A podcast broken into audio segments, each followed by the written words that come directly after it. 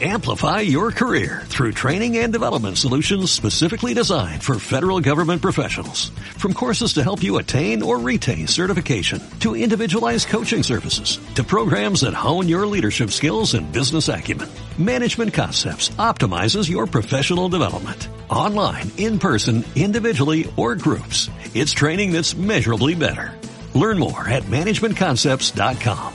That's managementconcepts.com.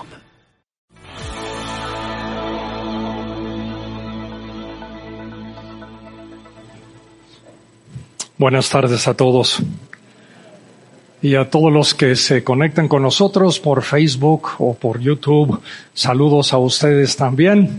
Este, gracias por acompañarnos. Comparte este mensaje con otras personas. Y si viven en la ciudad de Guadalajara, acompáñanos. Estamos aquí presencial en este día. Gracias. Dios los bendice. El nombre de Jesús en hebreo es Yeshua. Era un nombre común hace dos mil años. Hoy día, algunos padres nombran a sus hijos Jesús, pero no deben, porque este nombre está reservado para el Hijo de Dios.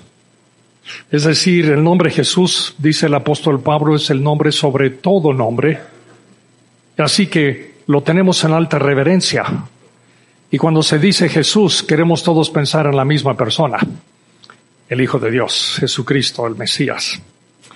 Bueno, en los tiempos de Jesús, el nombre Judas también era común. Dos de los discípulos se llamaban Judas y uno de los hermanos carnales de Jesús también se llamaba Judas.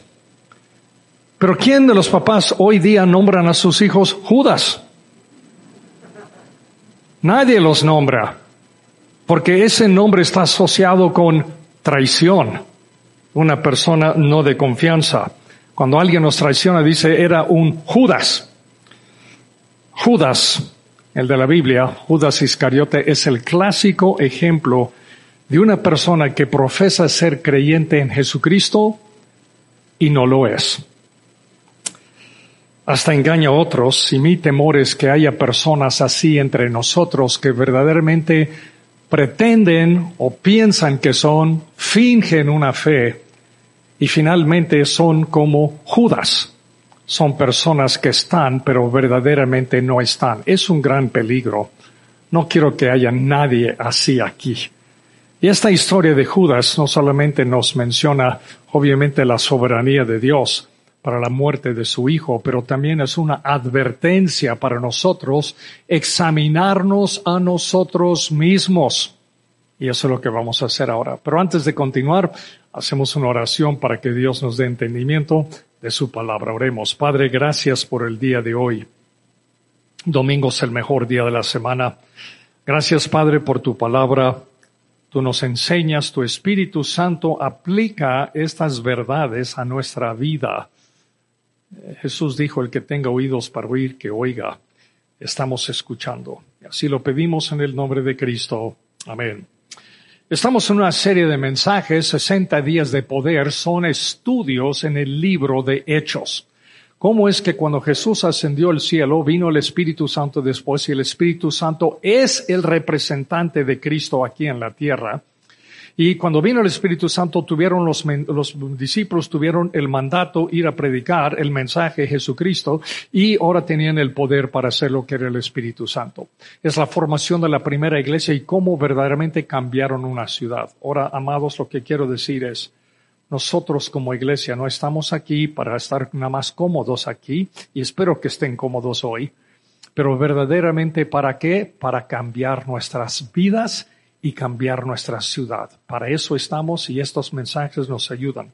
Abren sus Biblias en Hechos capítulo 3, 1, Hechos capítulo 1, que es donde estuvimos leyendo el pasaje que Juan Quintana leyó hace un tiempo. Hechos capítulo 1, Hechos de los Apóstoles y el versículo 13 dice lo siguiente en sus Biblias, Hechos 13, 1 dice lo siguiente, y entrados, hasta hablando los discípulos, después de ver a Jesús ascender, subieron al aposento alto, donde moraban Pedro 1, Jacobo 2, Juan 3, Andrés 4, Felipe 5, Tomás 6, Bartolomé 7, Mateo 8, Jacobo uh, Simón el celote diez, y Judas hermano de Jacobo once, y ¿quién falta? Judas Iscariote falta. Ahora, versículos 15, 16, 17 dice que Pedro dijo entonces se levantó entre ellos y dice el 16, varones hermanos, era necesario que se cumpliese la escritura en que el Espíritu Santo habló antes por la boca de David, mil años antes, acerca de Judas que fue guía de los que prendieron a Jesús. Y el 17 dice, y era contado, hablando de Judas, era contado con nosotros y tenía parte en este ministerio era contado con nosotros, tenía parte, era parte de la banda de los brothers que estaban con Jesús por tres años emocionantes y al finalmente se perdió. Tan cerca, pero tan eternamente lejos. Es una tragedia. ¿Cómo pudo pasar esto? Ahora los discípulos van a escoger otro hombre para eh, completar, para que sean doce, tienen dos candidatos, tienen que ser personas, apóstoles, tienen que ser personas que conocieron a Jesús personalmente, lo conocieron, escucharon sus mensajes, eran testigos de su muerte, de su resurrección, y tienen que ser personas, escogen a dos y la suerte cae sobre Matías, no sabemos más de Matías, después de esto supongamos que era un discípulo fiel, murió por su fe alguien tomó el lugar de Judas. Es una tragedia. ¿Qué pasó con Judas? Era un discípulo falso. Temo, por favor, que no haya discípulos falsos.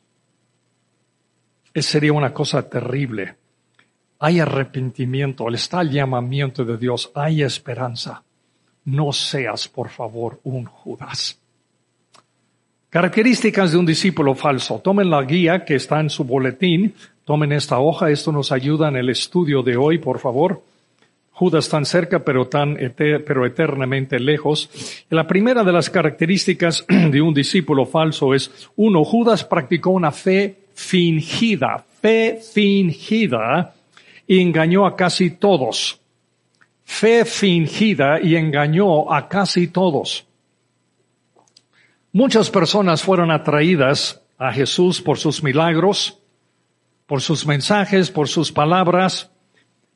Y de estas personas que fueron atraídas a Jesús, Jesús los fue escogiendo. Natanael escogió a Pedro, escogió a Tomás, escogió a Mateo y un Judas Iscariote. Ahora parece que el apellido de Judas se relaciona con el pueblo Queriote en Judá, de donde venía. Es decir, Judas es un hombre Iscariote es el pueblo de donde viene y más adelante dice que es hijo de Simón, menciona a su propio papá.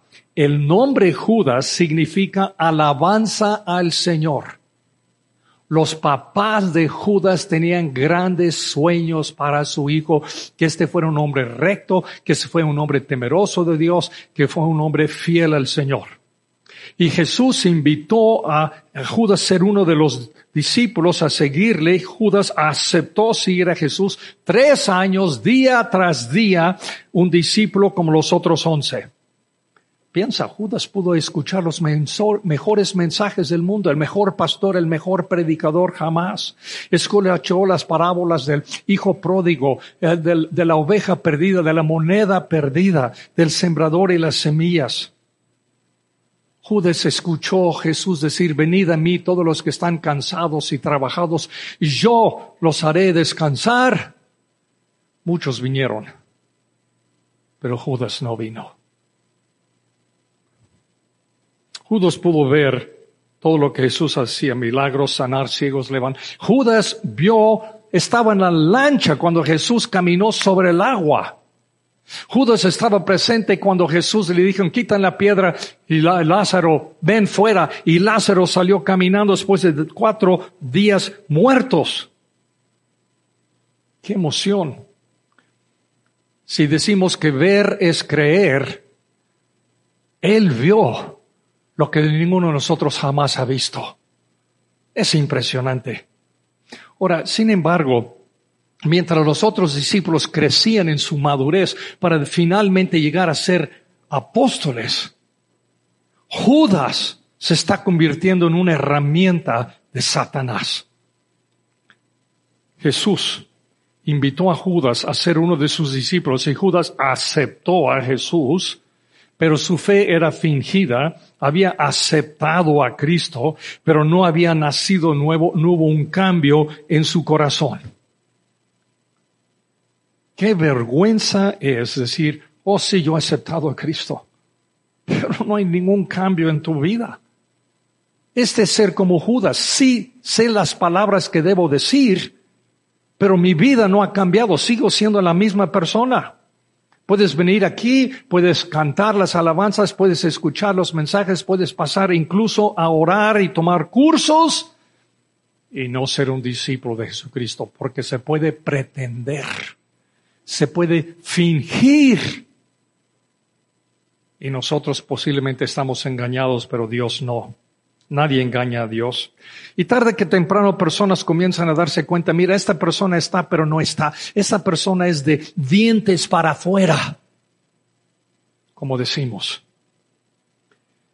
Y a estas personas les encanta calentar sus manos en la hermandad del Rey de Reyes. Pero el momento que su fe les va a costar algo, cambios en mi vida, hay cosas que tengo que dejar de hacer. Hay amigos que ya no, con quien ya no debo andar. Hay cosas que ya no debo hacer. Ya entonces debo disciplinarme, debo venir aquí, debo tomar los cursos, debo ser responsable en familia, debo disciplinar en cuanto a mis finanzas. Cuando se comienza a hacer eso, esas personas desaparecen. Parecen ser discípulos de Jesucristo, pero no están comprometidas y son capaces incluso de traicionar. Un verdadero discípulo de Jesucristo puede fallar, puede fracasar horriblemente, pero nunca abandona al Señor. Tarde o temprano se arrepiente, busca al Señor, pide perdón, se levanta y lo sigue. Entonces la pregunta a todos que nos hacemos, amado, es, ¿has nacido de nuevo? ¿Tu fe es sincera de corazón? Si tú crees que no, clama al Señor, Señor, por favor, yo quiero ser una fe sincera. No quiero ser la persona que finge o que pretende, Señor, eh, escudriña, examina mi corazón, qué es lo que hay, dónde debo cambiar, qué es lo que pides de mí, porque yo no quiero ser un Judas. Dos, Judas estaba presente pero no escuchó. Judas estaba presente pero no escuchó. Judas desperdició la oportunidad de entregar su vida a Cristo. Todos los que somos papás y hemos tenido hijos, tenemos hijos con un audio selectivo, ¿verdad? Los que hemos sido papás, hijo, veas eso. No registró. La segunda vez sube el tono. La tercera vez ya estamos gritando y se está levantando el techo de la casa, ¿verdad? Ah, entonces, ah, sí, papá, sí, mamá, ¿tú dijiste algo? Hay personas que tienen oídos pero no oyen, ¿no es cierto? Esas cosas suceden aún con adultos. Hay personas adultos. Judas era una de esas personas que no escuchó. No sé qué hacía durante los mensajes de Jesús. Estaba contando el dinero en la tesorería, estaba checando los mensajes en su teléfono. No sé qué hacía Judas obviamente no sabe escuchando. Y hay personas así, pero no escuchan para cambios espirituales. Y mira lo que Jesús dice en Mateo 11, 15, dice, el que tiene oídos para oír, ¿qué dice qué? Oiga, pues oye, tienes que tiene oídos para oír. Tenemos oídos, pero no es necesariamente para oír lo que Dios quiere, porque a veces cerramos el audio a lo que Dios nos quiere decir. Pero el 24, lee conmigo, porque esto sí nos asusta. Vamos, por tanto os digo que en el día del juicio será más tolerable el castigo para la tierra de Sodoma que para ti. Sodoma será juzgada, era una ciudad que fue quemada junto con Sodoma y Gomorra. Dios los quemó por la maldad y vino, tenían la luz, sabían del mal que estaban haciendo, pero no hicieron caso. ¿Por qué va a ser más tolerable para ellos? Porque nosotros tenemos más luz, más información, más conocimiento de la palabra de Dios. Eso es lo que está diciendo. Yo sé mucho más que cualquier ciudadano en Sodoma sabía en aquel tiempo. Tengo la palabra de Dios escrita, la estudio, la leo.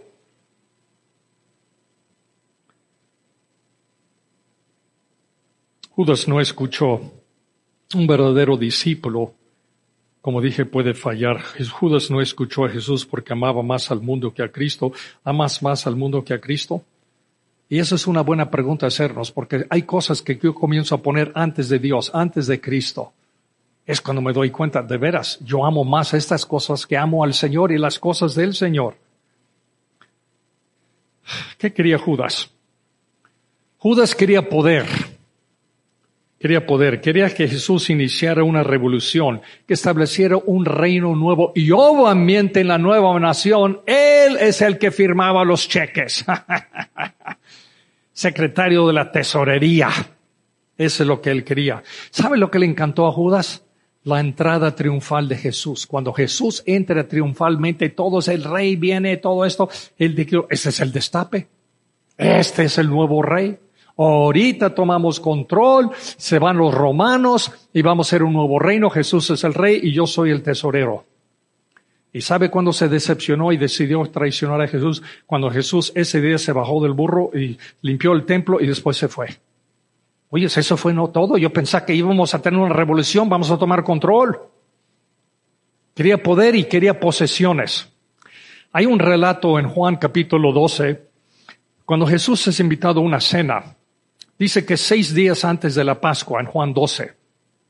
Y dice así, entonces María tomó en esa cena, alguien unge, unge a Jesucristo, unge los pies. Entonces dice el versículo 3, Juan 12, 3, Jesús, María tomó una libre de perfume de nardo puro, de mucho precio, probablemente un año de sueldo, y ungió los pies de Jesús y los enjugó con sus cabellos, y la casa se llenó del olor del perfume. Y dijo uno de sus discípulos, Judas, ¿quién? Iscariote, ¿qué? Hijo de Simón. Judas, primer nombre, pueblo, su papá, para que no haya confusión de qué estamos hablando. El que le había de entregar, pregunta, ¿por qué no fue este perfume vendido por trescientos denarios y dado a los pobres?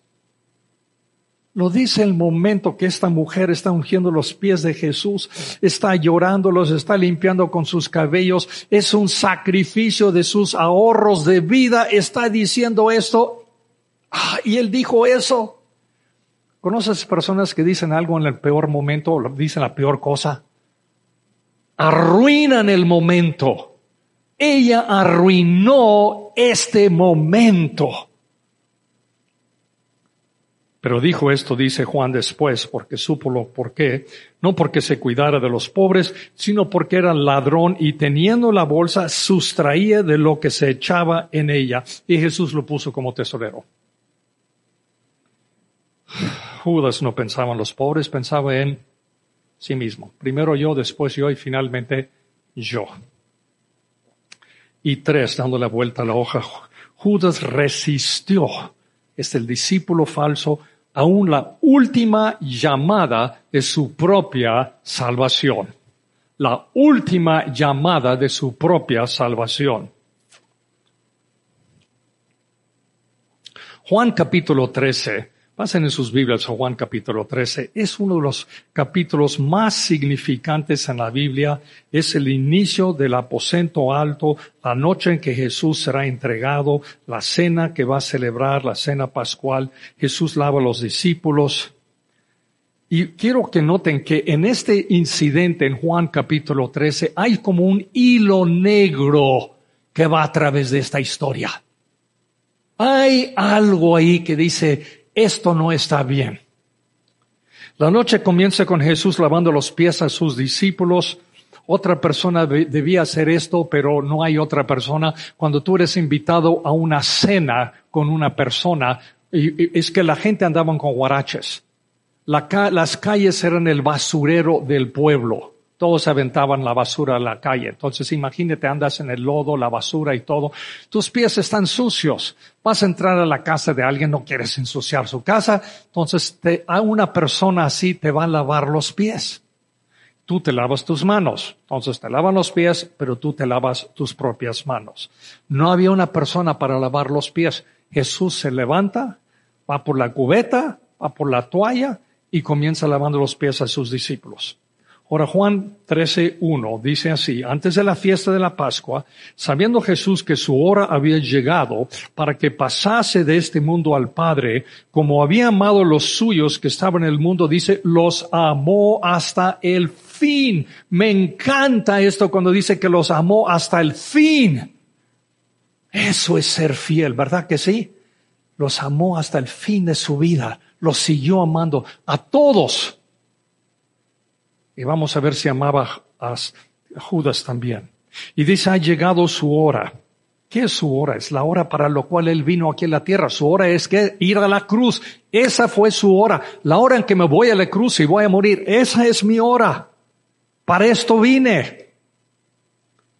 Y cuando cenaban, dice el versículo 2, como el diablo ya había puesto en el corazón de Judas Iscariote, hijo de Simón, que le entregase. Noten que el corazón de Judas está endurecido. Ya ha hecho planes diabólicos. Pero habrán dos llamadas esta noche al arrepentimiento. Todavía Jesús lo va a llamar. Jesús lava los pies de todos. Pedro objeta en el versículo 6, tú me lavas los pies, pero Pedro no dice, mira Señor, tú siéntate y yo tomo la cubeta y yo voy a lavar los pies sucios de esto mis compañeros. Pedro no hace eso. Nada más tú me vas a lavar los pies y para qué. Y Jesús le dice en el versículo 7, pero Pedro, tú no entiendes lo que está pasando esta noche, pero en el futuro te va a caer el 20. Esa es la versión tapatía que tengo aquí en la Biblia pero tú en el futuro lo vas a entender. Ahora quiero decirles, amados, hay cosas que pasan en nuestra vida que no entendemos. Hay cosas que han pasado en mi vida que todavía no entiendo. Yo no sé si voy a recordar para preguntarle al Señor en el cielo algún día o si ya ni va al caso. Pero hay cosas que pasan en tu vida y no entiendes por qué. ¿Por qué a mí? ¿Por qué me pasó esto? Y solamente confiamos en un Padre que es absolutamente soberano sobre todas las cosas, que nos ama y dependemos de lo que Pablo dice, todas las cosas ayudan a bien, aunque yo no sé cómo, pero yo voy a depender de eso. Entonces Jesús se pasa lavando los pies de un discípulo tras otro discípulo. Llega Judas. Imagina esta escena. No estaría Jesús diciendo, ah, tú Judas, el que sigue. O posiblemente decirle a Judas esto, yo sé lo que tú vas a hacer. Eres un sinvergüenza. Debo darte con la cubeta. Debo denunciarte frente a los discípulos porque dos de ellos tienen espadas y ahorita se termina esto. Jesús no hace eso. Yo creo que Jesús se hinca frente a Judas ve sus ojos.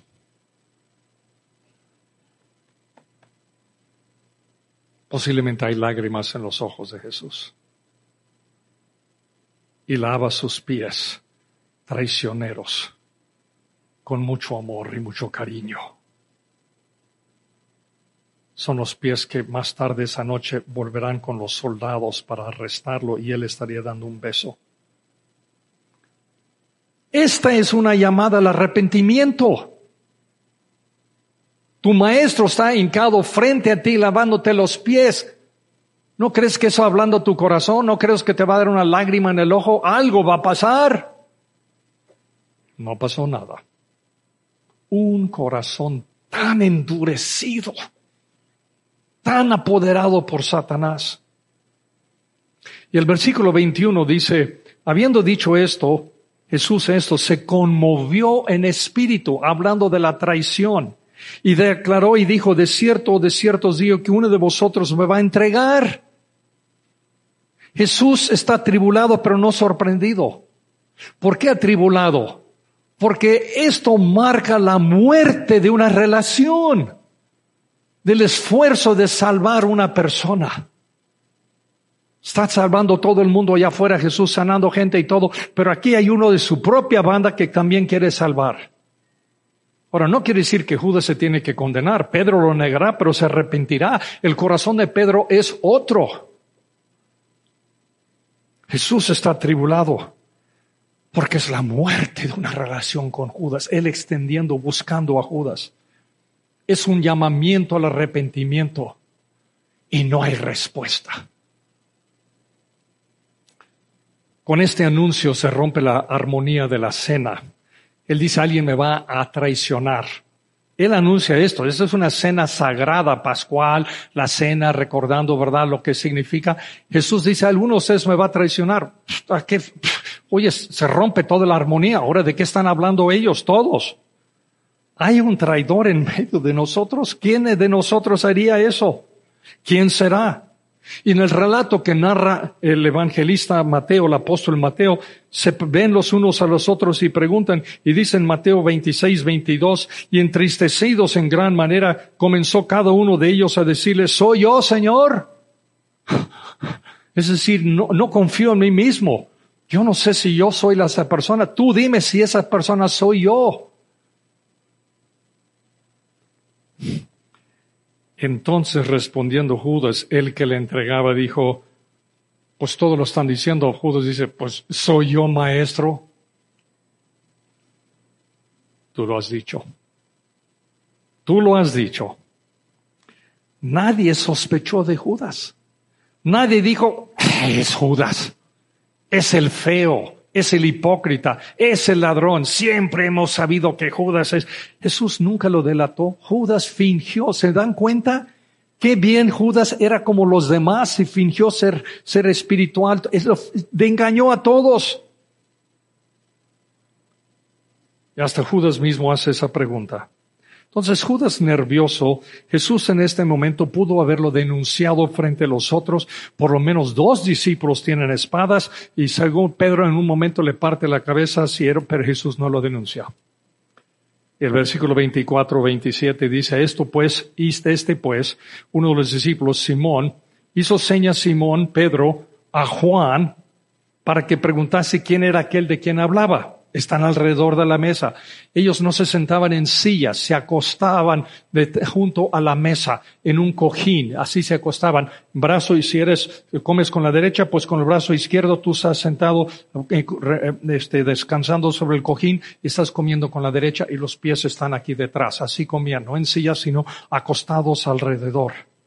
Por eso dice el 25, él entonces, Juan, recostado cerca del pecho de Jesús, le dijo, Señor, ¿quién es? Respondió Jesús, a quien yo diere el pan mojado, aquel es, y mojando el pan se lo dio a Judas Iscariote, hijo de Simón. Ahora, este de tomar un bocado era una costumbre que el, que el anfitrión tomaba un bocado, lo mojaba en la salsa y se lo daba a una persona y esa persona era su invitado de honor, era una, una señal de respeto, de honor a esa persona. Judas. Última vez que lo llama al arrepentimiento, a reconsiderar lo que está por hacer. Esa es una, otra vez como lavar los pies.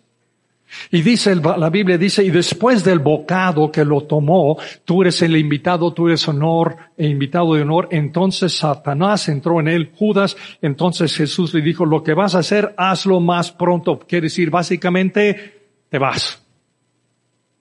Te vas. Por lo que sigue, no vas a ser parte, que va a ser lo que celebramos la cena del Señor. Vete a tu destrucción. Lo traiciona por 30 piezas de plata era el sueldo de un mes, básicamente. Y dice el 30, cuando él pues hubo tomado el bocado, luego salió y era de noche. No es por nada que Juan menciona esto. Prefiere Judas la oscuridad del mundo. Está tomando una decisión, ¿eh? Que la luz de Cristo. Y amados, a veces el mundo lo que nos ofrece brilla, ¿verdad?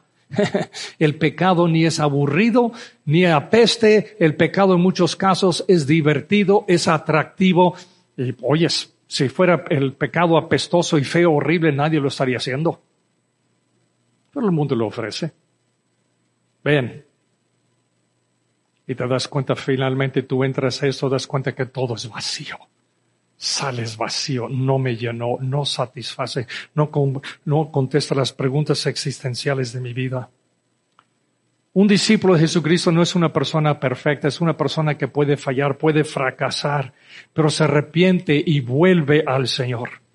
Mira, Judas pudo haberse arrepentido. Pudo ir a la cruz de Cristo, caído a la pie de la cruz de Cristo, abrazar la cruz y Señor, perdóname, perdóname.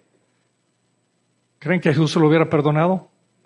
Perdonó a uno de los ladrones que estaba a su lado, porque hubiera perdonado a Judas, pero no quería arrepentirse. Tenía remordimiento, pero remordimiento no es arrepentimiento.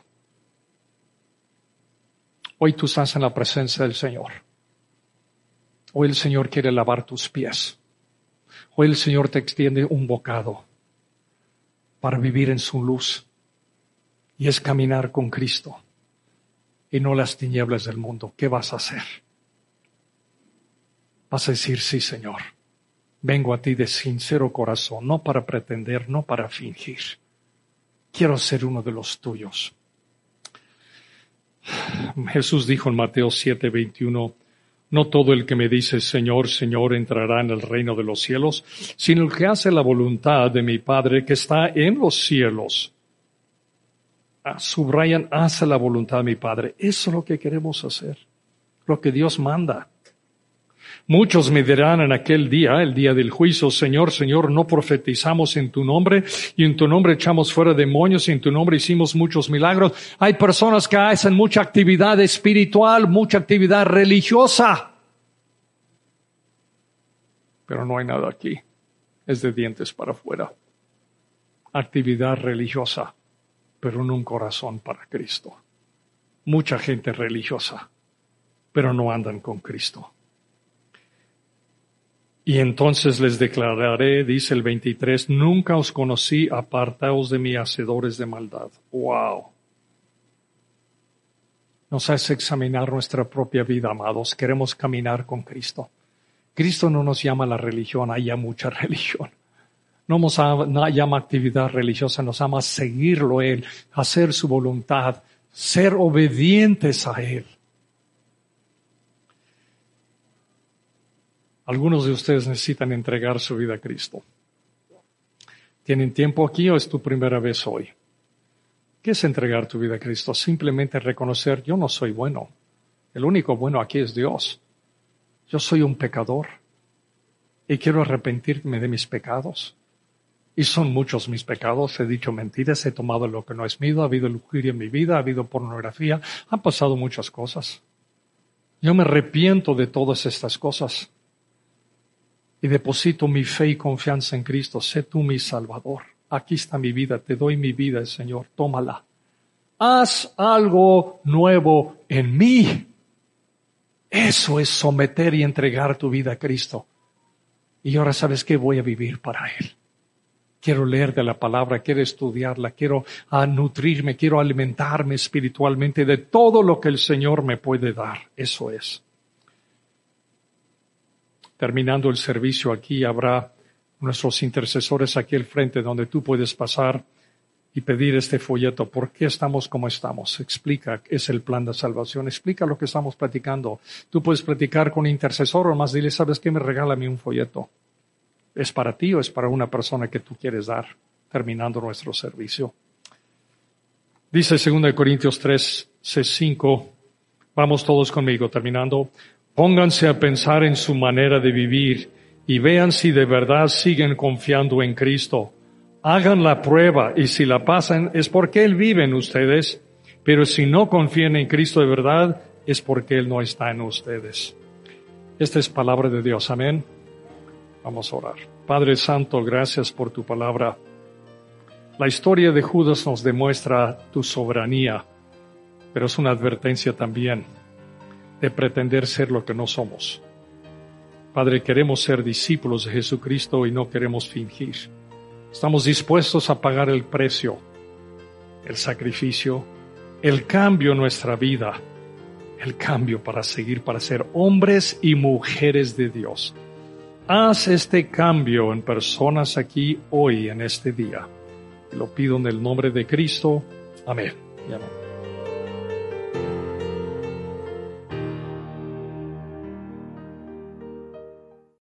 Amplify your career through training and development solutions specifically designed for federal government professionals. From courses to help you attain or retain certification, to individualized coaching services, to programs that hone your leadership skills and business acumen, Management Concepts optimizes your professional development. Online, in person, individually, or groups. It's training that's measurably better. Learn more at managementconcepts.com. That's managementconcepts.com.